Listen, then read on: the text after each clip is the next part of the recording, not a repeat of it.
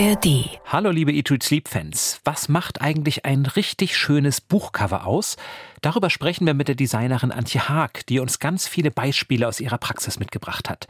Daniel erfüllt sich beim Kochen einen Kindheitstraum. Lecker, aber über die Farbe, hm, da kann man streiten. Und dann entscheidet ein Dartpfeil darüber, was ich als nächstes lesen werde. Und dafür werde ich eure Hilfe brauchen. Spoiler, es geht tief ins westliche Afrika. Viel Spaß beim Hören. Eat, Read, Sleep. Bücher für dich. Ein Podcast von NDR Kultur. Alle Folgen in der ARD Audiothek.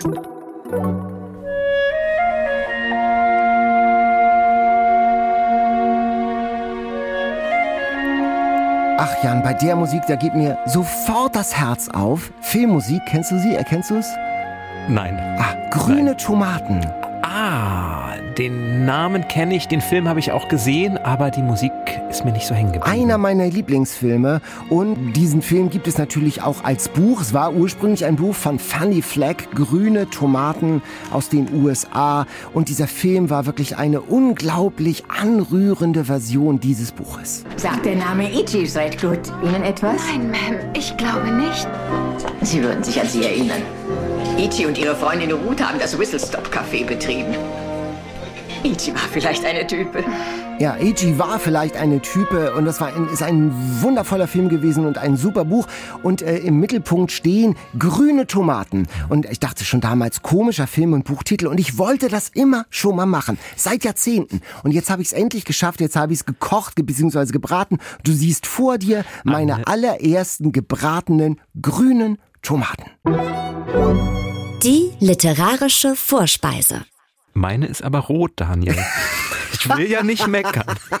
Es ist so, ich bin tagelang durch Supermärkte unserer Stadt getigert und es ist gar nicht so leicht, das zu finden. Das ist ja eine sehr spezielle Sorte. Und Überraschung, grüne Tomaten sind nicht zwangsläufig grün. Ah. Ja, ja, das ist eine, eine besondere Sorte, die haben auch etwas Rotes. Ich habe jetzt so sehr grüne Tomaten. Guck, ah, ich habe Ja. die sogar mitgebracht. Deine, deine sehen sehr grün aus, doch. Ja, guck mal, ich habe hier in der Tüte, das sind so richtige grüne Tomaten, so ähm, Zebratomaten Mhm. Die heißen ist richtig hübsch, Die so ist mit richtig grünen grün. Sprenkeln und, Und- wirklich rundum grün. Und äh, da gibt's noch eine, die Ja, äh, das so ein ist bisschen... die, da wäre ich vorbeigegangen und hätte gedacht, noch nicht reif. Noch nicht reif, genau. Und die hast du auf deinem Teller. und das ist so, so Soul Food aus, äh, aus den Südstaaten. Es ist ähm, sehr viel Fett in Maismehl und Ei gewendet. Und Ich wollte gerade sagen, das ist ja nicht nur Tomate, was ich hier habe. Da Genau. ist sowas drauf. ja, genau. Das, das ist so pan es ist paniert mit Maismehl und mit, mit Ei und mit Salz und Pfeffer. Und jetzt würde ich sagen, probieren wir mal. Ich habe auch nur ein zu Hause, ganz schnell, ein so ein Probeding. Und es war okayisch. Ja, ich suche mir mal die grüne Seite, um Ja. da Ich habe es mir etwas knuspriger vorgestellt. Also es, es riecht großartig. Ich kam hier rein ins Studio und dachte gleich, wir sind in irgendeinem Restaurant, in einer Küche oder so. Man Aha. dachte, was für ein Duft. Und dann sah ich, was da auf dem Teller war und dachte, wow, Ja. Sehr schön. bin ja experimentierfreudig. Ja. So, ich, schauen wir mal. Du ringst noch nach Worten offensichtlich. Also ich finde die, die Panade sehr dominant. Ich finde, es schmeckt gar nicht nach Tomate, sondern ich habe tatsächlich diesen, diesen Eigeschmack im Mund. Ei Ah. und Maismehl. Aha, Maismehl kann sein. Ei, ich habe also für äh, eine ganze Ladung Tomaten nur ein Ei benutzt. Aber was also ist denn so. das hier? Das ist doch alles, ist das nicht Ei? Nee, das ist, das ist alles, das ist Maismehl. Ah, Ach so. Im Buch stehen auch Rezepte, unter anderem, da habe ich das auch her. Und da steht, Sie glauben, Sie sind gestorben und im Himmel gelandet. Über dieses Rezept. Das kann ich jetzt bei alle, also in aller Selbstkritik kann ich das nicht, den ersten Teil vielleicht, Sie sind gestorben, aber nicht im Himmel nein, gelandet. so, so nein, also man kann das wirklich gut essen. Ne? Das ist so, ein- so ein, ich finde so ein schöner, so eine schöne Vorspeise. Irgendwas, Genau. wo man weiß, da kommt gleich noch was Großes und das macht schon mal Appetit. Dafür ist es toll. Es wird jetzt auch nicht mein neues Lieblingsessen, Nein. wo ich sage, dafür würde ich sterben. Aber man bekommt ein Gefühl dafür, äh, für die Stimmung in diesem Buch und in dem Film. Und ich sag mal, wer den Film mochte, der wird auch das Buch lieben. Das Buch ist wie der Film, nur mehr davon. Eine alte Dame erzählt in den 80er Jahren in so einem Seniorenheim einer Frau, die da eigentlich ihre Schwiegermutter besuchen soll, von der Geschichte des Whistle Stop Cafés von zwei Frauen, die Ende der 20er, Anfang der 30er Jahre in so einem kleinen Ort eröffnet haben. Und was sie da erleben. Es geht um Liebe, es geht um Lachen, um einen Todesfall. Ein paar Sachen sind anders in dem Buch. Die Liebesgeschichte zwischen den beiden Frauen, Ruth und Iggy, ist im Film so etwas äh, als, als Freundschaft getarnt. Das ist mhm. im Buch schon deutlich anders. Und dass die alte Dame, die Erzählerin und Iggy, die Bienenbetörerin, die Bienenverführerin in dem Buch, dieselbe Person sind, das ist auch anders. Aber der Sound im Film und Buch ist wunderbar gleich. Fanny Flagg, Schauspielerin, Autorin, Bestsellerautorin und hinten drin, wie gesagt, viele Rezepte aus dem Buch, aus dem Film, wie für Eat, Read, Sleep gemacht im Prinzip. Und die Tomaten, habe ich gelernt, müssen auch nicht grün sein. Es gilt auch mit allen anderen Tomaten. Ja. Nein, also es sind schon, ich möchte nochmal betonen, es sind grüne Tomaten. Es ist die Sorte grüne Tomaten, die nun auch aber trotzdem rot sind. Hm, sehr lecker. Daniel erfüllt sich einen Jugendtraum und ah. und ich darf davon kosten. Und wir machen damit auch eine Hörerin froh, die uns schon vor vielen Jahren, fast zu Beginn, geschrieben hat, mach doch mal was zu grüne Tomaten und gleich dazu geschrieben hat, wahrscheinlich nicht Jan, das ist wohl nicht sein Buch. Jetzt komme ich zumindest zu dem Essen. Genau, Danke aber dir. zu dem Buch, das ist wirklich schön geschrieben. Wie gesagt, das ist der Film und noch mehr vom Film im Buch. Tomate, Speck und Ei und Maispanade. Jetzt sind wir gestärkt. An die Arbeit, Jan. Die Bestseller Challenge. Mal schauen, wie viel Arbeit es denn am Ende war. Wir haben gelesen Pompeji von Eugen Ruge. Und es spielt, wie der Titel sagt, in Pompeji im Jahr 79 nach Christus nur noch wenige Monate, bis die Stadt vom Ausbruch des Vesuv zerstört wird. Doch das wissen die Bewohner natürlich nicht, aber sie könnten es wissen, denn der junge Josse, der meint Beweise dafür zu haben, dass die Stadt auf einem Vulkan liegt und versucht die Menschen dazu zu bringen, die Stadt zu verlassen. Schon bald entsteht so eine Kommune am Meer, die immer größeren Zulauf findet und schon bald erregt Josse aber auch die Aufmerksamkeit der Reichen und Mächtigen der Stadt, die nicht an den Vulkan glauben und Josse entweder aus dem Weg räumen möchten oder aber aus seiner Leidenschaft, aus seiner Überzeugungskraft Profit schlagen möchten. Wir tauchen also ein in ein dichtes Geflecht von Gier, Macht, Luxus und Heuchelei, treffen auch historisch verbürgte Personen, etwa Plinius den Älteren, den Gelehrten, und wandeln mit den Augen des anonym bleibenden Erzählers durch die Straßen der antiken Stadt kurz vor dem Untergang. Daniel, das klingt nach viel Spannung. Wie sehr hat dich dieses Buch denn nach Pompeji mitgenommen? Ja, fast gar nicht, ehrlich gesagt. Ich glaube, es ist kein historischer Mahn. Es geht gar nicht um Pompeji.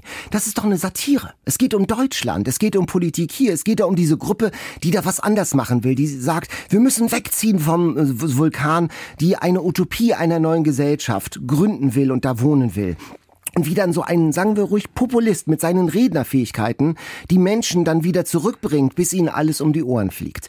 Nur mit seiner Rednerfähigkeit, mit seiner rhetorischen Qualität. Und die Farbe dieser Gruppe, dieses Vulkanvereins, ist nicht zufällig grün. Wenn man ganz genau hinhört, wer ist denn diese Hauptfigur, dieser Josse, Jovna, Josephus, dieser Josef? Äh, wenn man da hört, Zitat, seine Stirnfalten schoben sich über der Nasenwurzel zusammen und er probierte einen stechenden Blick, wodurch die Nase sich verlängert verlängerte und sein Gesicht jenen besserwisserischen, vogelartigen, man möchte sagen, staatsmännischen Ausdruck annahm, der mit der Zeit immer deutlicher hervortreten sollte. Wer ist denn das, dieser Josef? Das ist Josef Joschka Fischer, würde ich schon sagen. Das ist eine Abrechnung mit dem Underdog, der am Ende Austern schlürft, eine Abrechnung mit der bundesdeutschen Nachkriegspolitik, mit den schwachen Hauptfiguren der Nachkriegspolitik. Und Pompeji ist nur so eine Kulisse. Das kann man ja machen, aber ich finde, dazu ist das insgesamt mhm. zu schwach schwach. Die Kulissen haben die ganze Zeit gewackelt in diesem Buch, während ich es gelesen habe. Ich habe ja jetzt von dir gelernt, dass Grün nicht immer grün sein muss. Bei Tomaten vielleicht auch da. Ich habe den Joschka Fischer gar nicht wiedererkannt. Jetzt, wo du das erklärst oder mir erzählst, ja, das ergibt Sinn. Ich habe den nicht gesehen. Also natürlich gibt es Anspielungen an die heutige Zeit. Irgendwann geht der Josse in die Schule bei Protagoras, einem großen Rhetoriklehrer, und er sagt, egal was man macht, am Ende brauchst du etwas, was man auf eine Wand sprühen kann. Und dann wird als Beispiel auch der Spruch, wir schaffen das genannt. Und klar, ne, der Spruch 2015 Angela Merkel, den hatte ich dann auch noch im Ohr und sah, natürlich geht es hier auch um unsere Zeit. Ich habe es aber eher etwas heutiger gesehen. Diese Warnung davor, dass etwas passieren wird, genau. möglicherweise Stichwort Klimawandel, und niemand will es hören. Und alle müssen die, ne, alle versuchen dann trotzdem, weil die Häuser so schön sind, weil man sich so sehr dran gewöhnt hat, in der Stadt zu bleiben. Und ja, als diese Metapher funktioniert es nicht so ganz. Da hätte man es vielleicht noch stärker zuspitzen können. Ich habe aber im zweiten Teil schon das ganz gern verfolgt, dieses Ränkespiel. Wie dann immer noch ein neuer Player, eine neue Playerin auftaucht und versucht, Josse in eine andere Richtung zu ziehen. Wie er dann seine Fähigkeiten immer verbessert. Wie dann auch wirklich Ich finde diese Karikatur von Plinius dem Älteren, das war ein sehr, sehr witziges Kapitel, wo sie da hinkommen und der große Gelehrte, eigentlich der größte Gelehrte seiner Erzählt Zeit, nur- wird dann eine Unsinn. Witzfigur und erzählt immer nur das, was er Unsinn. eh schon geschrieben hat. Also es geht, glaube ich, um mehr als um, um die reine Politsatire.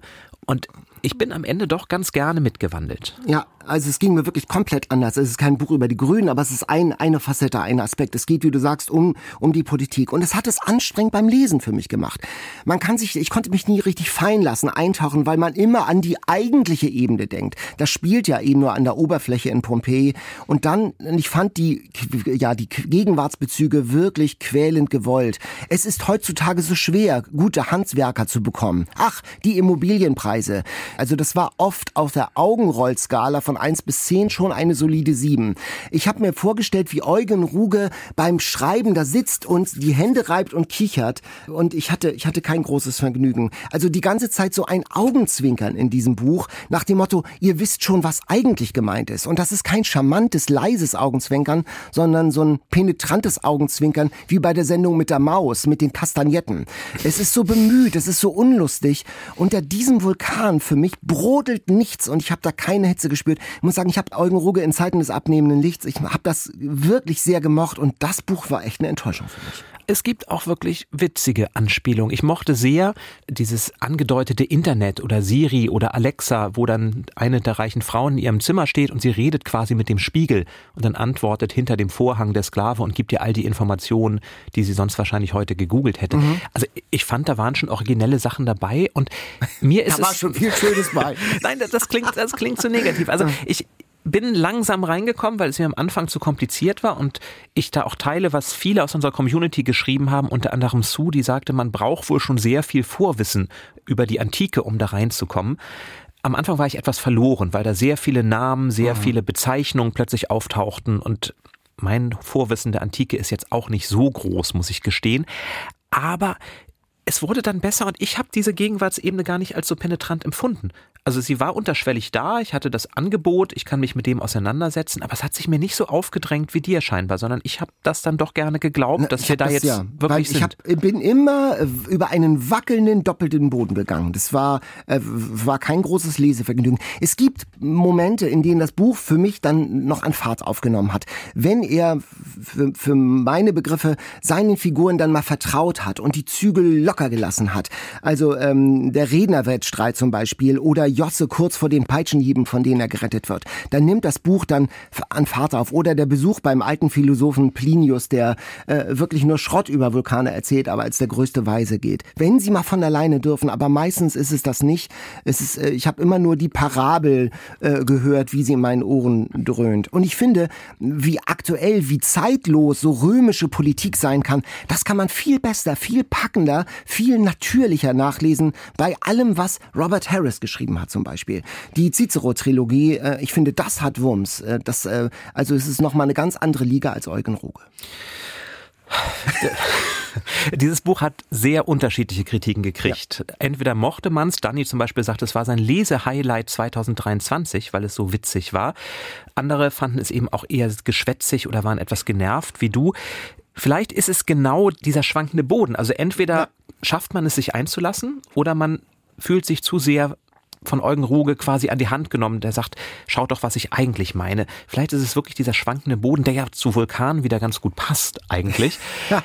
Was natürlich Ein nicht Erdbeben, ein eingelöst wird. Man, man sieht dieses Cover, man sieht den den heißt das explodieren, den eruptierenden Vulkan in voller Größe und ich hatte, bevor ich anfing, tatsächlich erwartet, mehr von diesem Moment Mhm. mitzukriegen, von dem Ausbruch des Vulkans. Das taucht eigentlich gar nicht auf. Natürlich bricht der Vulkan irgendwann aus, das wissen wir, Bimstein fliegt durch die Gegend, genau. aber doch erst relativ spät. Es Ja. geht mehr um diese Gesellschaftsschicht und Also das wahrscheinlich Cover, haben wir, wir werden ja, wir werden ja. nachher drüber sprechen, über Cover. Äh, Also wenn man das Cover sieht, dann denkt man, man hat da so einen Action-Thriller rund um die letzten Tage von Pompeji. Und das ist es definitiv nicht. Das ist es definitiv nicht, nein. Es wurde sehr oft auch der Erzähler kritisiert. Das sind ja so anonyme Wir-Erzähler, die überlebt haben und die haben mich tatsächlich ein bisschen Ja, gestört, mich weil da so eine allwissende Ebene reinkommt, die aber eigentlich gar nicht sein kann und die auch nicht weiter aufgelöst wird. Woher wollen diese Menschen, auch wenn man nicht auflöst, wer es ist, dabei gewesen sein, als die, als die reiche Frau alleine im Schlafzimmer steht? Oder wie wollen sie in die Köpfe reindenken können? Das fand ich einen etwas unbeholfenen Kunstgriff, den er da, den er da gewählt hat. Ja, was sagen wir? Für wen ist das was? Ach, für Politikinteressierte, die diese doppelte Ebene mögen, die sich eine, eine schelmische, diebische Freude an so Schlüsselromanen in der Politik haben. Da kann ich mir vorstellen, die eine Freude haben am Wiedererkennungswert, wenn ich liebe euch doch alle da steht oder wir schaffen das. Also Mielke und äh, Merkel, die dann so äh, Zeitgenossen in Pompeji in den Mund gelegt werden. Ähm, Menschen, die, die so ein Interesse an Politik und an ähm, Politikgeschichte haben, finde ich, für die könnte das tatsächlich was sein. Und ist es subtiler als Juli C und ja, das ist ja. Also, es ist nicht sehr subtil, aber subtiler als Juli C. auf alle Fälle, ja. Siehst du, so hast du doch noch was Positives ja, über dieses Buch also gesagt. hast du mich reingelegt, Selok. Euch, wenn ihr wollt, selbst ein Bild Pompeji von Eugen Ruge ist bei DTV erschienen, hat ungefähr 350, ein bisschen mehr Seiten und kostet 25 Euro. Ich habe ein Buch mitgebracht, das ich normalerweise nie gelesen hätte. Es ist ein Roman. Juli C. Na, es ist ein Roman aus der Gamer-Szene. Es geht um Computerspiele. Es heißt Morgen, Morgen und wieder Morgen von Gabrielle Savine, einer Amerikanerin. Und bei diesem Thema wäre ich normalerweise wirklich schon raus. Ich sag mal und ich gebe zu, ich hatte mal so ein Ballerspiel, das mich gefangen genommen hat. Das ist aber schon 30 Jahre alt und sehr lange her. Sonst kann ich gar nicht so mit Computerspielen anfangen. Nicht? Ach, ich hatte früher so einen C64 und habe ihn geliebt. Ich hatte mit meinen Eltern immer ausgehandelt, wie viele Stunden darf ich Computer spielen, habe Gutscheine gekriegt und immer versucht, das irgendwie dann doch umzubiegen. Also als Kind Stunden vorm Computer gesessen. Also so Winter Games, World Games. Aber C64, das ist ja irgendwie auch das Äquivalent zu so einer Pockenimpfnarbe. Das ist schon sehr alt. C64, das macht sich ja schon so ein, sehr alten Mensch. Ähm, äh, spielst du denn heute auch noch? Nein. Ach so. Heute komme ich gar nicht mehr dazu. Also manchmal auf langen Bahnfahrten die Spiele, die auf meinem Handy ohnehin schon drauf sind, sowas wie Gott, wenn ich das jetzt sage, dann klingt ja auch mein Handy so alt. Nein, ich spiele heute gar kein Computer mehr. Ich muss sagen, ich habe mal so Minesweeper oder sowas, diese Windows-Spiele, die es damals gegeben hat, aber ich, ich habe überhaupt keine Berührungspunkte und hab, bin vorurteilsgeladen, was Spiele und Gamer angeht. Aber dieser Roman hat mich reingezogen. Es geht um Sadie und um Sam, zwei junge Menschen, hochbegabt, kreativ, eher Einzelgänger. Und die beiden tun sich zusammen und entwickeln Computerspiele und sind wahnsinnig erfolgreich, gründen mit Marks, dem College-Kumpel von Sam, gemeinsam eine Firma und hauen ein Kultspiel nach dem anderen raus. Äh, und alle, und das ist das Tolle, und das erfährt man, da bekommt man ein Gefühl für in, die, für in diesem Roman, alle so mit Geschichte. Ich kenne nur das Klischee, man beackert eine Farm oder man ballert auf Moorhühner oder so. Shame on me. Ich kenne wirklich nur das Klischee, dass da Geschichten mit Tiefe und Philosophie hinterstecken, vergleichbar mit Romanen, mit Büchern, ist mir wirklich neu. Und wie viel dann von den beiden selbst in ihren Figuren steckt, die sie erfinden, spannend. Sie kommunizieren selbst auch über ihre Spiele. Ist ganz toll. Das Problem. Sam ist in Wahrheit in Sadie verliebt. Sie sind mehr in Freunde. Er sagt ihr das aber nicht. Stattdessen ist Sadie dann mit Marx zusammen. Kann das gut gehen? Also es ist äh, diese Statik. Es ist keine Liebesgeschichte, sondern eine Arbeitsgeschichte. Eine Geschichte auch über Freundschaft, weil die beiden super Zusammenspielen, entwi Zusammenspiele entwickeln können. Jeder so mit seiner Stärke und sie spüren das. Deshalb hängen sie aneinander. Aber es entwickeln sich auch Rivalitäten, Eifersucht. Und dann geschieht etwas ganz Furchtbares. Schüsse fallen. Die ganze Statik der drei zerbricht. Da bekommt der Roman, der gerade so anfing, so ein bisschen zu plätschern, eine ganz neue Wucht. Ein Roman übers Zusammenarbeiten. Und dass die drei nicht in der Lage sind, das fand ich spannend, obwohl sie so eng miteinander sind, sich ausgerechnet nicht das Wichtigste zu erzählen. Da scheitern sie. Was sage ich Menschen, mit denen ich zusammenarbeite? Was steht zwischen uns? Die ganze Welt des Unausgesprochenen mit so einer eigenen Dynamik. Und das ist, finde ich, ganz stark erzählt. Mhm. Das klingt wirklich begeisternd. Ich habe dieses Buch noch nicht gelesen, aber es ist so oft in meiner Timeline bei Instagram aufgeklappt ja. und so viele von euch haben mich auch schon angeschrieben oder uns angeschrieben und gesagt, besprecht das doch ja. mal, guckt es euch doch mal an, es ist so toll. Und jetzt, wie du darüber sprichst, denke ich, Ja, das schaue ich mir auf jeden Fall mal an. Hat es dich denn jetzt gereizt zu sagen, ich tauche mal ein in die Welt der Computerspiele? Ich möchte, deshalb, ich habe mir extra vorgenommen, ein Aufruf an die Eat, Read, Sleep Community. Welches Spiel könntet ihr euch vorstellen, dass mir das gefallen würde? Ich, ich schwöre, ich setze mich hin und spiele das, ich versuche es durchzuspielen. Ähm, ich habe richtig Lust bekommen, tatsächlich zu spielen. Ich glaube, man muss kein Gamer sein, um dieses Buch gut zu finden. Kai zum Beispiel hat mir geschrieben, der schwärmt. Er, dieses Buch, das spielt in meiner Blase. IT, Startups, Gaming, also ein Buch ist es, das Leute, die sonst vorm Rechner hängen, vielleicht begeistern kann, aber eben nicht nur die. Ähm, es ist ein tolles Buch, ist auch ein äh, sehr gebildetes Buch. Es ist nämlich der Titel ein Shakespeare-Zitat. Morgen, morgen und wieder morgen. Also morgen, morgen, wieder morgen. Also einerseits äh, immer wieder neue Leben, wenn Game Over ist und die eigene Figur stirbt. Aber dann gibt es auch noch diese Bedeutung, dass es äh, immer wieder im Leben neue Möglichkeit für einen Neuanfang gibt. So auch in diesem Roman. Das war Buch des Jahres beim Time Magazine, Buch des Jahres bei Amazon. Amazon, Buch des Jahres bei Apple. Es trifft einen Nerv, dass man sozusagen Buch und Computer in diesem, in diesem Roman verbinden kann. Großartig. Wenn es ein Two-Player-Game ist, dann bin ich dabei. Dann stehen wir gegeneinander. Also schickt uns eure, äh, eure Tipps, eure Hinweise. Welches Spiel sollen Jan und ich spielen? Und äh, es, äh, es darf es ein Ballerspiel sein? Also von, von mir aus darf es auch ein Ballerspiel sein. Wir müssen es ja nicht 20 Mal spielen.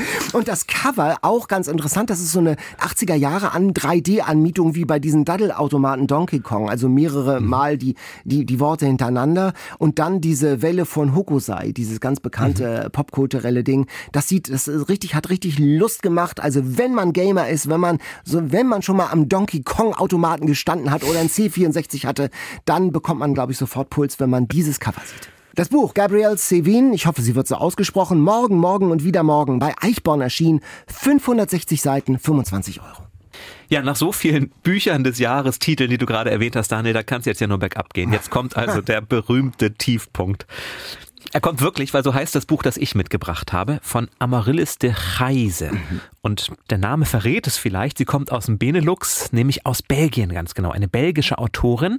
Und es ist auch hier ein wirklich farbprächtiges, tolles Cover. Mhm. Man sieht Berge von Essen. Das hat mich schon mal neugierig gemacht. Und dann habe ich den Klappentext gelesen und dachte, das muss ich mitbringen. Denn da steht, der berühmte Tiefpunkt erzählt aufrichtig und berührend von Spiegeleiern und Pastasoße. also, perfekt, da kann ein Buch ja für Eat, Read, Sleep eigentlich gar nicht sein. Aber es geht viel um Essen. Aber vor allem erzählt das Buch von Marike, einer jungen Frau, die in einem Altenheim arbeitet. Und sie ist an jedem berühmten Tiefpunkt angekommen. Das kennst du auch, ne? dass man sagt, das ist jetzt bestimmt der Tiefpunkt diese Redensart, oder? Ja, ja, klar. Ja, mhm. okay. Also wenn wirklich zu, auf, zu allem Unglück dann noch der Oberhammer noch oben rauf kommt. Genau. Und genau dieser Oberhammer kommt, und das kommt gleich eine, ganz, eine ganze Werkstatt voller Oberhämmer auf sie eingeprasselt. Ihr Freund hat sie aus der Wohnung geworfen, hat das gemeinsame Konto aufgelöst, auch ihre Mutter will nichts mehr von ihr wissen. Und so wohnt sie in einem Mietauto und dann bleibt auch noch ihre gesamte Wäsche in einer defekten Maschine in einem Waschcenter stecken und sie kommt nicht mehr ran und die Mitarbeiterin, die sie kontaktiert, sagt, ja, ich bin im Urlaub, ich bin in drei Wochen wieder da, vorher kann man nichts tun. Und jetzt steht sie im Hochsommer in Winterkleidung in diesem Auto und fragt sich, was ist eigentlich schiefgelaufen? Wie konnte es so weit kommen, dass sie an diesem berühmten Tiefpunkt angekommen ist? Und dann wird das in Rückblenden erzählt und ich fand das wirklich genau wie angekündigt aufrichtig und berührend. Man taucht ein in die Welt des kleinen Kindes, das mit der Mutter in der Küche steht und sie kochen zusammen Pastasoße. Und das ist so liebevoll beschrieben, wie sie mitmachen darf. Die Mutter macht im Hintergrund etwas und zaubert, ohne dass sie es merkt, auch noch Kartoffelbrei. Und sie knetet die kleinen Hackbällchen, die immer größer werden, weil sie die Geduld verliert, sie so klein zu machen. Oder wenn sie am Strand ist und ihr ganzes Geld in das Basteln von Krepppapierblumen steckt und keiner will die Blumen kaufen und trotzdem ist da so viel Liebe im Raum, die aber irgendwann verloren gegangen sein muss, denn in der Gegenwart scheint diese Liebe ja weg zu sein. Und das löst sich dann ganz langsam auf, eine verwickelte Familiengeschichte, in der Essen eine Rolle spielt, in der der Vater eine Rolle spielt, der sehr früh ausgezogen ist. Und das Essen ist auch so allgegenwärtig, ihr Freund, der ist Metzger, und der stopft sich schon direkt nach dem Aufstehen Fleischröhrchen in den Mund. Eine Rolle Zervelat, eine Rolle mhm. Roastbeef oder sowas. Kannst du morgens schon was essen, sowas? Nee, sowas nicht. Ich bin eher so Süßfrühstücker, also von daher wäre Fleisch morgens also, nicht für mich. Genau. Da wird einem schon, da wird einem schon dieser Freund irgendwie so unsympathisch.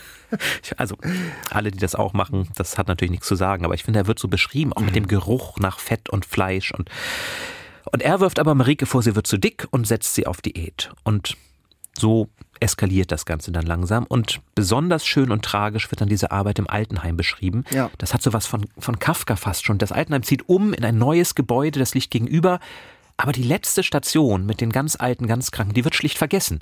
Und Marike sitzt da mit ihnen, das Wasser wird abgestellt, sie haben jetzt also nur noch Trinkflaschen, mit denen sie waschen kann. Das Essen wird ab, die Küche wird geschlossen und sie versucht trotzdem die Stellung zu halten.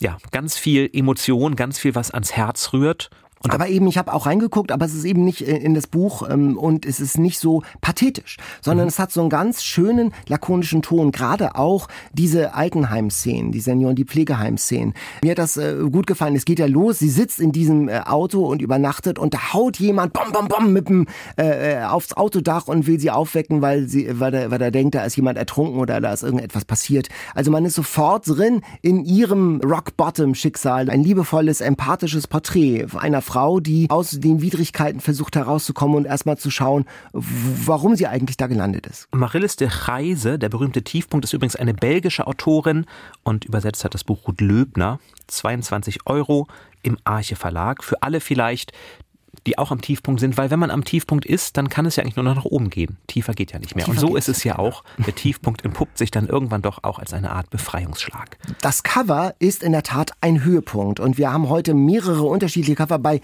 Grüne Tomaten ist es tatsächlich das Filmplakat mit den Hollywood-Stars. Äh, bei Eugen Ruge hatten wir diesen ausbrechenden Vulkan und jetzt hier dieses Wunder, diese Farbenexplosion bei dem Tiefpunkt. Also Cover sind schon auch was Schönes und Wichtiges. Absolut. Manchmal ist ja, wenn wir sagen schönes Cover, das so ein vergiftetes Kompliment, weil uns nichts anderes mehr eingefallen ist. Aber es gibt auch wirklich richtig schöne Cover. Was macht eigentlich ein schönes Cover aus? Darüber wollen wir sprechen mit Antje Haag. Sie ist gelernte Buchhändlerin und Diplomdesignerin und gestaltet seit vielen Jahren bereits Buchcover, unter anderem für den Bärenberg Verlag. Und seit 2013 hat sie mit einer Kollegin und einem Kollegen eine Agentur, die Agentur Lichten, gegründet, wo sie Inhalten eine Form und eine Sprache geben und mit ihnen begeistern möchte. Und wie man das macht, das kann sie uns erzählen. Heute zu Gast bei Eat, Read, Sleep. Ich freue mich sehr, dass du heute da bist. Herzlich willkommen, Antje Haag. Hallo, ich freue mich auch, dass ich da sein darf. Und du hast einen riesigen Berg an Büchern und Covern mitgebracht. Hast alle du die gestaltet? Ja, das sind jetzt alles Bücher vom Bärenberg Verlag, mhm. die ich gestaltet habe. Und mir ist auch tatsächlich die Auswahl sehr schwer gefallen. Ich konnte mich gar nicht entscheiden, was ich mitbringen soll. Deshalb ist es jetzt auch so eine große Tasche geworden. Dann stärk dich doch erstmal. Daniel hat gekocht. Hm? Grüne Tomaten sind das, auch wenn sie rot sind. Die Sorte, ich sage es nochmal, heißt grüne Tomaten. Hast du die schon mal? Grüne, grüne Tomaten? Tomaten habe ich noch nicht gegessen. Mhm. Gelbe kenne ich. Ja, das ist so eine eigene Sorte. Ah, kennst du das Buch? Kennst du den Film? Den Film habe ich mal ah. gesehen, ja, aber es ist auch schon ganz schön lange her. Das stimmt. Das war in den Anfang der 90er oder so. Mhm. Ja, genau. ja, ganz traurig, ne? Jetzt hat ja Daniel behauptet, grün und rot ist eigentlich das Gleiche. Das, das, also das, das ist eine sehr unangemessene Zuspitzung dessen, was ich gesagt habe. Ich habe gesagt. Da, da, müsstest du als Designerin doch widersprechen, oder? Ob etwas grün oder rot aussieht, macht doch einen großen Unterschied. ja, würde ich doch schon sagen. Ja. Ich habe nur gesagt, die Sonne ist egal. Ich habe hier auch noch so einen. Mhm. Probieren wir mal. Mhm. Mm, schmecken gut. Oh, siehst du. Ha. Guck mal, Jan, so macht man das. Einfach ein Satz und so, da muss man nicht noch lange mm, mm machen, sondern das geht hier effizient. Mm. Lecker. Ich mag aber auch Tomaten. ah, sehr schön. Und die Grünen sind auch wirklich, ähm, haben noch eine besondere Konsistenz. Apropos Farbe, Rot und Grün, welche Farbe geht denn bei Covern besonders gut? Wir hatten jetzt in diesem Sommer sehr viele Blau mit Wasser und rote Badeanzüge. Ähm, also gibt es eine Farbe, die äh, wie bei Äpfeln, also gehen rote Cover besonders gut? Also das kann man so pauschal, glaube ich, nicht mhm. sagen. Aber es gibt natürlich immer Farbtrends. Und im Moment ist ja eben nicht nur bei der Covergestaltung, sondern generell in der Mode, in der Interiorgestaltung ist ja dieses Blau und dieses Ultramarinblau gerade sehr angesagt. Und das schlägt sich natürlich irgendwann auch auf den Buchcovern nieder. Da ist man ja, die Buchcover sind ja auch ein Teil der visuellen Welt. Mhm. Und kommen dann Menschen auf dich zu und sagen, schau mal, das ist der Trend, ich will jetzt ultramarinblaue Bücher haben? Oder wie kann ich mir das vorstellen? äh, nee, also so würde ich sagen, funktioniert es nicht. Das Cover oder die Buchgestaltung wird eigentlich immer passend zum Inhalt und aus dem Inhalt heraus entwickelt. So dieses, dass man so auf diese Trends schaut, das weiß ich nicht, ob man das so bewusst macht. Ich glaube, das passiert teilweise unterbewusst oder unbewusst. Aber eigentlich versucht man ja immer, sich eher so von der Masse abzuheben. Gerade bei Buchcovern will man ja aus der Masse herausstechen, damit man eben nicht untergeht in der Masse. Manchmal ist es vielleicht eine gute Strategie zu sagen, also blau äh, machen wir jetzt, weil dann muss es aber auch zum Inhalt passen. Also wenn es dann nicht passt, dann wundert man sich auch. Also dann wundert sich der Leser und dann ist es nicht stimmig und dann mhm. legt man es auch wieder weg. Aber wenn man sich abheben möchte, guckt man vielleicht gerade, dass man eben im Moment kein blaues Buch macht. Wie läuft denn das? Kriegst du denn so ein Manuskript und liest es und legst dann los? Wenn wir die Cover gestalten, sind meistens die Texte noch gar nicht ganz fertig. Also ah. die Cover entstehen ja ein halbes Jahr ungefähr, bevor das Buch rauskommt und ähm, im Buchladen dann liegt, weil ja eben mit diesem Vorlauf die, die Vorschau, also der Verlagskatalog gestaltet wird.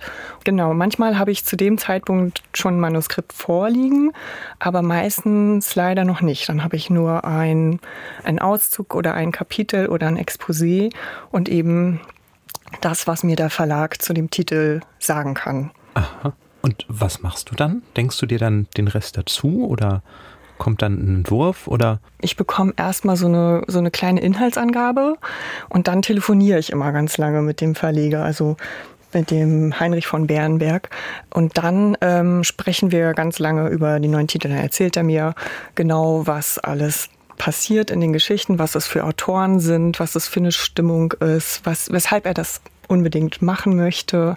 Ich frage dann so Details, äh, frage, was wichtig ist, frage zum Beispiel, ob der Ort wichtig ist für die Geschichte oder ob es bestimmte Personen sind, die wichtig sind. Und dann habe ich am Ende irgendwie zettelweise Notizen und gehe dann in die, in die Recherche recherchiere über den Autor, gucke natürlich, was der schon für Bücher auch veröffentlicht hat, wie die aussehen. Oder bei ausländischen Autoren schaue ich halt, wie die Originalausgaben aussehen. Aber da brummt es dann, dann fängt es an zu arbeiten und du hast ganz viele Bilder im, im, im Kopf sozusagen. Ja. Genau. Also am schönsten finde ich es eigentlich immer, wenn ich tatsächlich auch einen Text habe, weil dann geht das ganz automatisch los, dann taucht man da ein und äh, dann ergeben sich ja sofort Bilder und dann hat man natürlich auch ein ganz klares Gefühl für die Sprache und für den Ton und für die Atmosphäre. Aber wenn ich das nicht habe, dann versuche ich das halt mir erzählen zu lassen, berichten zu lassen. Das kann, können die im Verlag auch immer sehr gut. Dürfen die Autoren und Autorinnen eigentlich auch mitreden? Sprichst du mit denen auch oder? Müssen die nehmen, was kommt? nee, die dürfen schon auch auf alle Fälle auch mitentscheiden. Aber meistens bin ich am Anfang der Gestaltung relativ frei. Also es gibt wenig Vorgaben. Manchmal gibt es schon so ein Bild, das der Verleger im Kopf hat. Manchmal gibt es auch schon eine Idee, die ein Autor hat oder eine bestimmte Richtung, die er dann vorschlägt, aber also nicht so als, als äh, Vorgabe und nicht, also immer ganz, ganz vorsichtig und höflich und äh, vielleicht könnten wir da mal schauen, aber also das überlassen wir natürlich ganz Ihnen. Also ich freue mich auch immer über Vorschläge und ähm, ist mir natürlich auch total wichtig, dass dem Autor hinterher das Buch gefällt. Wir hatten jetzt in dieser Folge Eugen Ruge. Jan, magst du es mal zeigen? Das ist ein, äh, was würdest du denken, worum es in dem, wenn du den ausbrechenden Vulkan siehst, worum geht es in diesem Buch? Also als Covergestalterin. Ja, erstmal scheint es ja ziemlich eindeutig zu sein. Da passt natürlich der Titel und das Bild extrem gut zusammen. Und wenn man dann aber so weiterschaut und dieses Bild ist ja auch so ein älteres Bild, also so ein alter Stich wahrscheinlich, hat man wahrscheinlich als zweite Assoziation, dass da bestimmt noch mehr dahinter steckt, als mhm. dass einfach jetzt Eugen Ruge über den Vulkanausbruch schreibt, ist ja auch so ein ganz archaisches Motiv und da würde ich auf alle Fälle auch hingreifen, mhm. um zu gucken, was, was dahinter steckt. Aber natürlich macht es da auch Sinn. Das ist ein, be ein bekannter Autor, der mhm. steht ganz groß vorne drauf. Das funktioniert natürlich auch sehr gut. Mhm. Wie wichtig ist denn der Name auf dem Cover? Manchmal denkt man ja schon, auch wenn der Autorenname größer ist als der Titel, mhm. dann geht es wahrscheinlich gar nicht so sehr um dieses eine spezielle Buch oder so. Also wie, wie wichtig sind die Autorennamen vorne drauf? Genau, ein, ein, großer Teil der Auflage hat sich wahrscheinlich schon mit dem Namen verkauft, weil die große mhm. Fangemeinde das tatsächlich wahrscheinlich unabhängig vom Rest des Covers mhm. äh, kauft. Aber bei unbekannteren Autoren ist dann die Covergestaltung und die Titelgestaltung umso wichtiger. Also Coversprache ist ja auch wichtig. Also so Unterhaltungsromane haben gerne mal ein redgedecktes Haus äh, oder Blümchen auf dem Cover. Ähm, das ist äh, das ist auch schon wichtig und manchmal wird man aber auch in die Irre geführt, ne? Ja, das finde ich ehrlich gesagt auch ein gutes Mittel, weil, wie wir anfangs schon gesagt hatten, man muss ja auch so ein bisschen auffallen und aus der Masse herausstechen. Und da finde ich so eine kleine Irritation eigentlich eine gute Methode, dass der Blick daran haften bleibt und dass man eben nachfragt, Nanu, was ist das dann? Warum ist, äh, warum ist dieses Motiv da drauf? Schon beschäftigt man sich mit dem Titel. Mhm. Hast du da ein Beispiel, was dir einfällt aus der jüngeren Vergangenheit oder vielleicht auch von deinen? Äh, ja, da habe ich einen Titel, der jetzt äh, demnächst erscheint, also Ende August von Mark Degens. Oh, was zu essen. Auf Sendung. ja, Mark Degens auf Sendung. Man sieht so ein Sandwich mit Salat und Ei. Und da fragt man sich natürlich erstmal, worum geht es denn in diesem Buch? Es ist ein Kochbuch. Nein, also das war einer der Fälle, wo ich das Manuskript von Anfang an hatte. Beim Reinlesen einfach direkt drin hängen geblieben bin und das einfach komplett durchgelesen habe, weil ich nicht mehr aufhören konnte. Und das ist ein Buch über verschiedene Reisen, die der Autor macht. Also das Auto fiktional. Er, er schreibt alles, was er sieht, alles, was er erlebt, alles, was er denkt. Und ähm, da stehen dann eben so ganz banale Alltäglichkeiten, wie dass er sich am Bahnhof ein Eibrötchen kauft und sich freut, weil er irgendwie drei für einen sehr günstigen Preis bekommt, stehen dann neben ganz tiefen Gedanken, die eben durch dieses Unterwegssein entstehen und für mich hatte ich dann den Eindruck, dass diese Details für mich so der Schlüssel sind, dass ich da so reingezogen werde mhm. in die Geschichte und so nah an dem Autor dran bin und immer so gespannt bin, was als nächstes passiert. Mhm. Und dann bin ich halt an diesem Eibrötchen hängen geblieben. das ist es dann auch geworden letztlich. Und was hat Marc Degens dazu gesagt, als du ihm das präsentiert hast? Der mochte es auch und es gab dann aber noch mal die Überlegung und auch von seiner Seite ein bisschen die Befürchtung, dass es vielleicht äh, zu sehr in die Irre führt. Also dass es vielleicht ähm, falschen, falschen Eindruck macht, worum es geht und dass es vielleicht auch zu witzig ist. Mhm. Weil das Buch hat schon viele komische Momente, aber es ist halt kein witziges Buch, sondern es ist ein sehr tiefgründiges Buch und auch mhm. hat auch viele traurige Momente. Und da war natürlich diese Befürchtung, dass die Irritation zu doll sein könnte und eben in die falsche Richtung lenkt. Da haben wir für uns und für den Autor so argumentiert, dass ja schon allein durch die Aufmachung, das ist ja ein Leinband und dieses Brötchen ist so ganz fein gezeichnet und mit weiß auf das Leinen geprägt, dass allein da schon so ein Bruch entsteht und so ein Kontrast von Motiv und Ausstattung entsteht, dass man schon auch gleich merkt, dass da mehr dahinter sein muss als Eibrötchenrezepte. Wenn du ein Buch kaufst, wie gehst du davor in der Buchhandlung? Also beschreibe mal, du kommst rein, Ding Dong, mhm, mhm. und dann? Ja, dann gucke ich erstmal stundenlang alle Cover an und fasse alle an. Und ich schaue natürlich auch so ein bisschen mit dem Gestalterblick einfach darauf, was fällt mir auf und was gefällt mir. Und dann bleibe ich, glaube ich, auch genauso an den Sachen hängen, an denen alle hängen bleiben. Also etwas, was mich anspricht, etwas, was mich berührt, ein Motiv, das irgendwas bei mir zum Klingen bringt. Und natürlich auch, wenn etwas besonders schön gemacht ist oder eine ungewöhnliche Schrift benutzt benutzt wird oder wenn da ein bestimmter Autorenname draufsteht, den ich mag. Mhm. Da funktioniere ich, glaube ich, mhm. nicht großartig anders mhm. als andere. Was wäre denn so ein Motiv oder eine Farbe oder etwas, wo du hängen bleibst? Oh, das kann man so pauschal nicht sagen. Also es kann wirklich ja alles Mögliche sein und es gibt ja auch alles Mögliche. Das ist ja das Schöne. Man kann ja nicht so pauschal sagen, es gibt kein Patentrezept. Wenn man das und das aufs Cover macht, dann gibt's, dann wird's ein Bestseller oder die Farbe funktioniert immer. Das ist leider nicht ganz so einfach. Ich weiß, man, man kann es nicht pauschalisieren, aber wenn jetzt jemand versucht, für sein Buch, ihr Buch ein gutes Cover zu finden, gibt es so vielleicht drei goldene Regeln oder zwei goldene Regeln, auf was man achten sollte? Man muss auf alle Fälle ein Motiv finden, das berührt, das eine Emotion auslöst. Man sollte eine klare Sprache finden. Also die Schrift und das Motiv, das sollte möglichst auch entschieden sein und nicht so schwammig oder unentschieden. Und ich würde auch sagen, dass man es nicht zu sehr überfrachten sollte. Also, dass man nicht versuchen sollte, alles, was in dem Buch vorkommt, irgendwie aufs Cover zu bringen, sondern dass man sich konzentriert auf eine Sache oder auf, auf etwas sehr Prägnantes und sieht, dass es äh, in erster Linie neugierig machen soll und keine komplette Inhaltsangabe des Romans sein muss. Hm.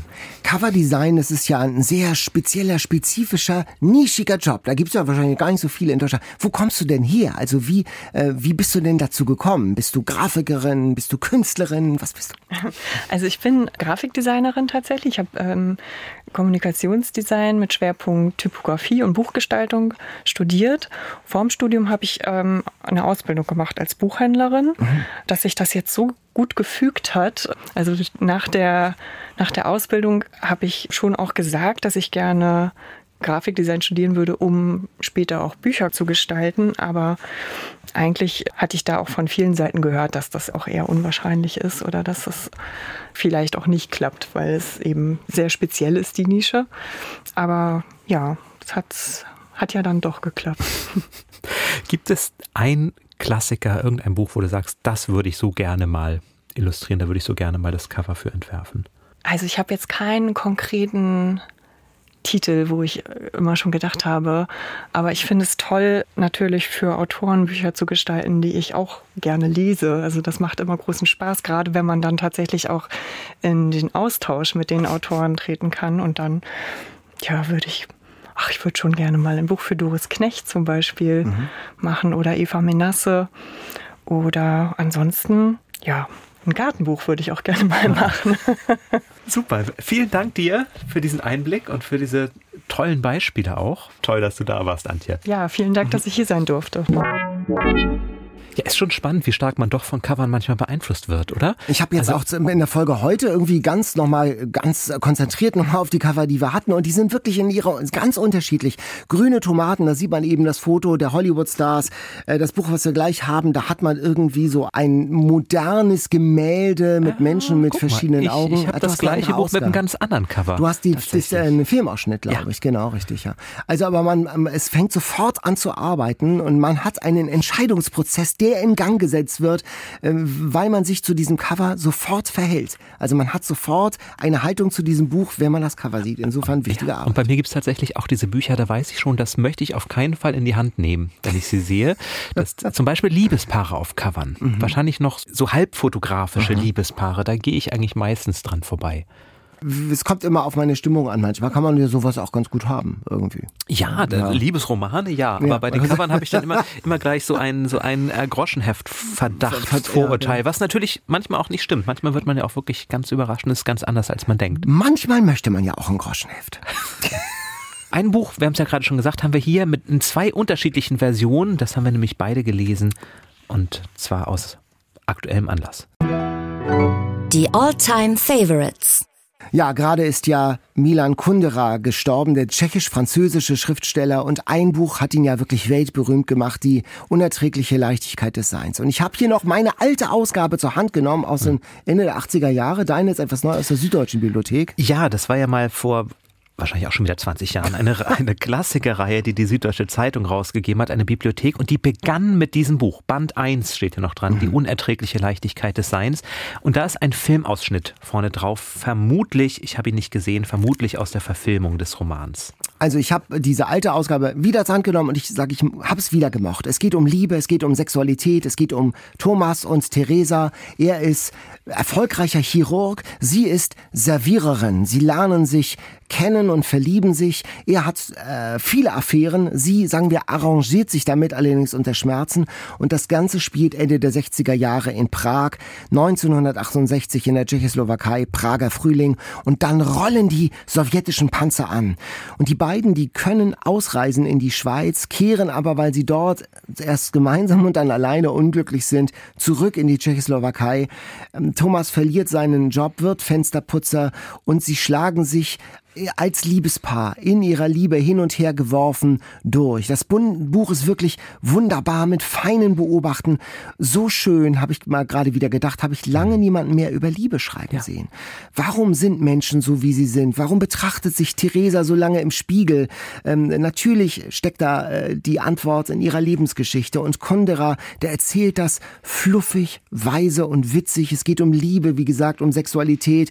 Und durch das Ganze weht dann auch noch Philosophie. Also die ersten Seiten sind ein bisschen anstrengend. Ein Hauch von Nietzsche liest man da in der Sekundärliteratur, spielt da eine Rolle. Es geht darum, auch privat zu sein im Sozialismus. Ein ganz reiches, heiter, heiter anmutendes Buch, fand ich. Ja, und ich muss mich jetzt ja gleich selber Lügen strafen, weil da ist ja ein Liebespaar auf dem Cover. Ja und, und ich habe es auch nochmal gelesen und ich hatte so ein das ist ganz faszinierend. Ich weiß, dass ich das Buch gelesen habe und man kennt den Titel, aber als ich dann überlegte, worum ging es, dann kamen wirklich nur noch so Fragmente mhm. hoch. Also Thomas und Theresa und Liebe, das hatte ich so genau. ungefähr abgespeichert und vielleicht bisschen Prager Frühling. Und wenn man dann eintaucht in diese Auseinandersetzung der ganz elementaren Frage, die unerträgliche Leichtigkeit des Seins. Das Leben könnte so leicht sein mhm. eigentlich, wenn man es nicht selber belasten würde. Durch Gefühle wie Mitleid zum Beispiel. Durch dadurch, dass man sich an jemanden bindet, dadurch, dass die Eifersucht. Liebe da ist oder ah. Eifersucht. Wir machen es uns eigentlich selber schwer, vielleicht, wenn man die Leichtigkeit auch nicht aushält.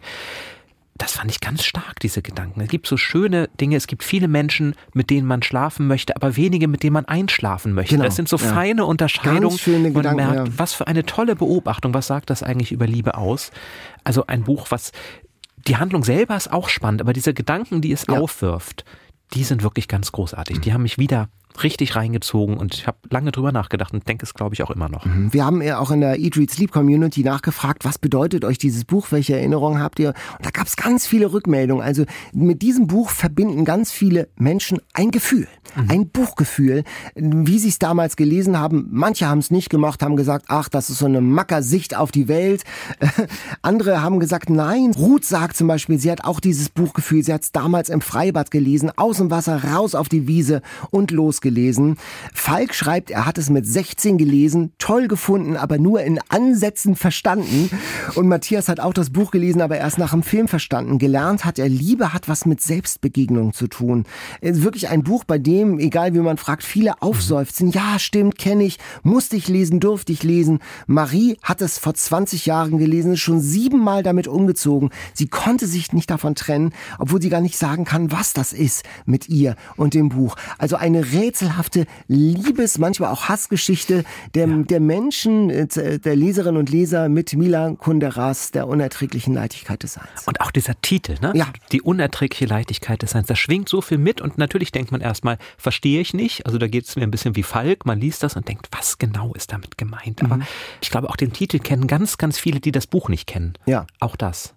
Also wirklich ein ganz großes Buch und ein ganz großer Autor. Hat einen schönen, einen schönen poetischen Titel, einen schönen poetischen Klang. Als Fischertaschenbuch für schlappe 10 Euro. Also das lohnt die Wiederentdeckung, auch wenn der Anlass, nämlich der Tod Milan Kunderas, eher ein trauriger ist. Und ins Deutsche übersetzt hat es zumindest meine Version Susanna Roth. Bei mir auch. Ah, siehst du. ja, ungewohnte Einigkeit. Aber sag mal, wer ist denn da? Augenblick, der kommt. Oh, ja. Oh. Katharina, was machst du denn hier? Mir helfen. Ja. Oha. Ja, warte. Was hast du da ah, mitgebracht? Ich. Ah. ah, ich sehe eine Weltkarte. Mhm. Und? Dartpfeile. Genau.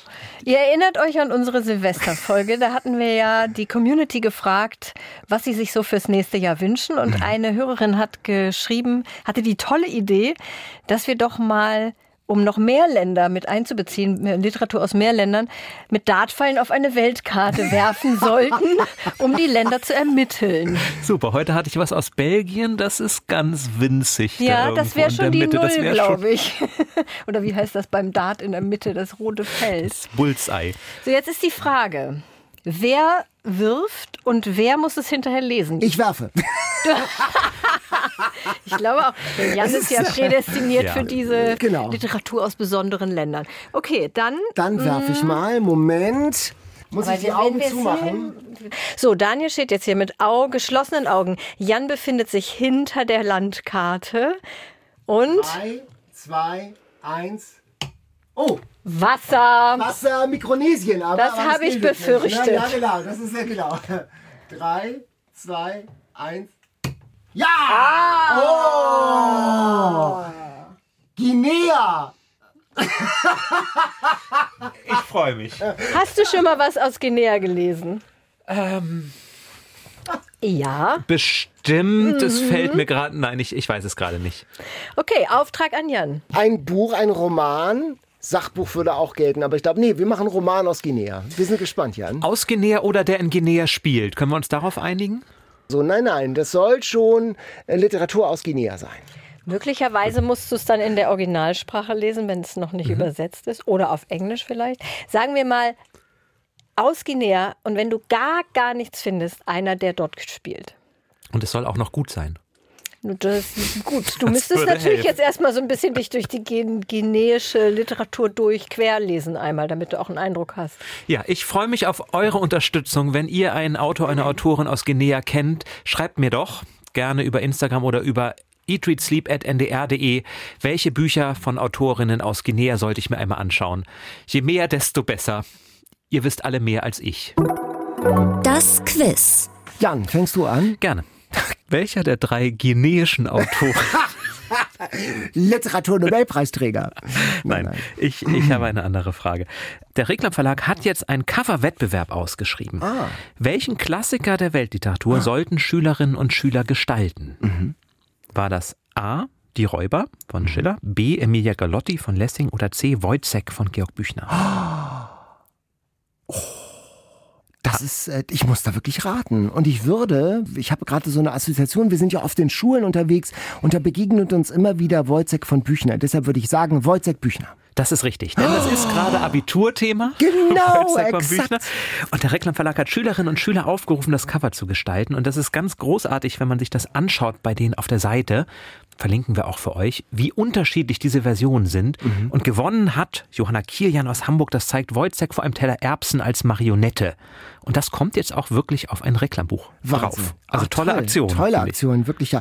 Und tatsächlich, es zahlt sich dann aus, dass wir mit Eat, Read, Sleep in den Schulen immer unterwegs sind und mit Schülerinnen und Schülern ins Gespräch kommen über ihre Lektüre, die sie mögen. Wir waren neulich in der Berliner Schule und die haben ge gesagt, wir lieben Wojciech. Und Katharina und ich haben uns angeguckt, wirklich, ja. Und das war wirklich, es hängt immer am Lehrer, der es vermag, Literatur auch dieser Art zu vermitteln. Ganz toll. Die kleine Stadt Mölln zwischen Hamburg und Lübeck hat nur einen einzigen Ehrenbürger. Wer ist das?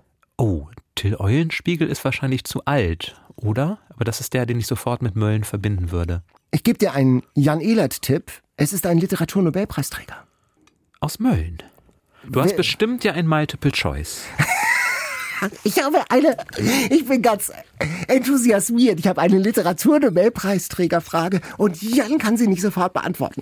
Also, ist es Eulenspiegel? Ist es Thomas Mann? Ist es George Bernard Shaw oder ist es Günter Grass? Das sind ja vier. Naja, Also Eulenspiegel hat den Literaturnobelpreis knapp verpasst. Den würde ich ausschließen. George Bernard Shaw war meines Wissens nicht in Mölln. Günter. Ich, ich gestehe, ich weiß es wirklich nicht. Und das, wobei meine Familie aus Mölln kommt. Ich bin ein bisschen entsetzt. Wahrscheinlich diese hämische Freude Nein, da also, bei nee, dir. Freude, nee, Freude nur über mein Glück, dass ich eine, also du kannst es ja gar nicht ausmachen, eine Literaturnobelpreisfrage, an der, nein, du bist ja noch nicht gescheitert, aber bei der du schon erheblich Mühe hast. Günter. Grass. Falsch leider. Naja, falsch leider. Es ist so eine so schöne Geschichte. Ich war neulich in Mölln. Freunde von mir sind dort Pastoren, Matthias und Hilke Lage, und wir haben so eine kleine Stadtführung gemacht. Und neben Till Eulenspiegel steht eine Plakette. Und da wird eines Mannes gedacht, und der heißt George Bernard Shaw. Der sollte eigentlich nur Ehreneulenspiegel werden in den 50er Jahren. Und er hat dann geantwortet, Offensichtlich gab es einen Übersetzungsfehler. Ja, ich werde gern Ihr Ehrenbürger in Mölln. Und dann waren die Möllner so ein bisschen in der Bedrohung und haben gesagt, okay, dann ist er eben unser Ehrenbürger. Da war man so ein bisschen krüsch. In der Nazi-Zeit wollte man keine Ehrenbürger mehr haben nach der Nazi-Zeit, weil damit so Schindlieder getrieben wurde und das missbraucht wurde. Deshalb ist George Bernard Shaw, der eigentlich nur Ehreneulenspiegel sein sollte, Ehrenbürger der Stadt Mölln. Tolle Geschichte. Das ist wirklich eine tolle Geschichte, ja.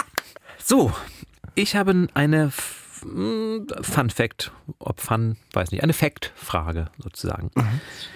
Der Büchnerpreis geht ja in diesem Jahr an Lutz Seiler mhm. und der wird seit 1923, seit 100 Jahren bereits, oder wurde vor 100 Jahren ins Leben gerufen, 1923.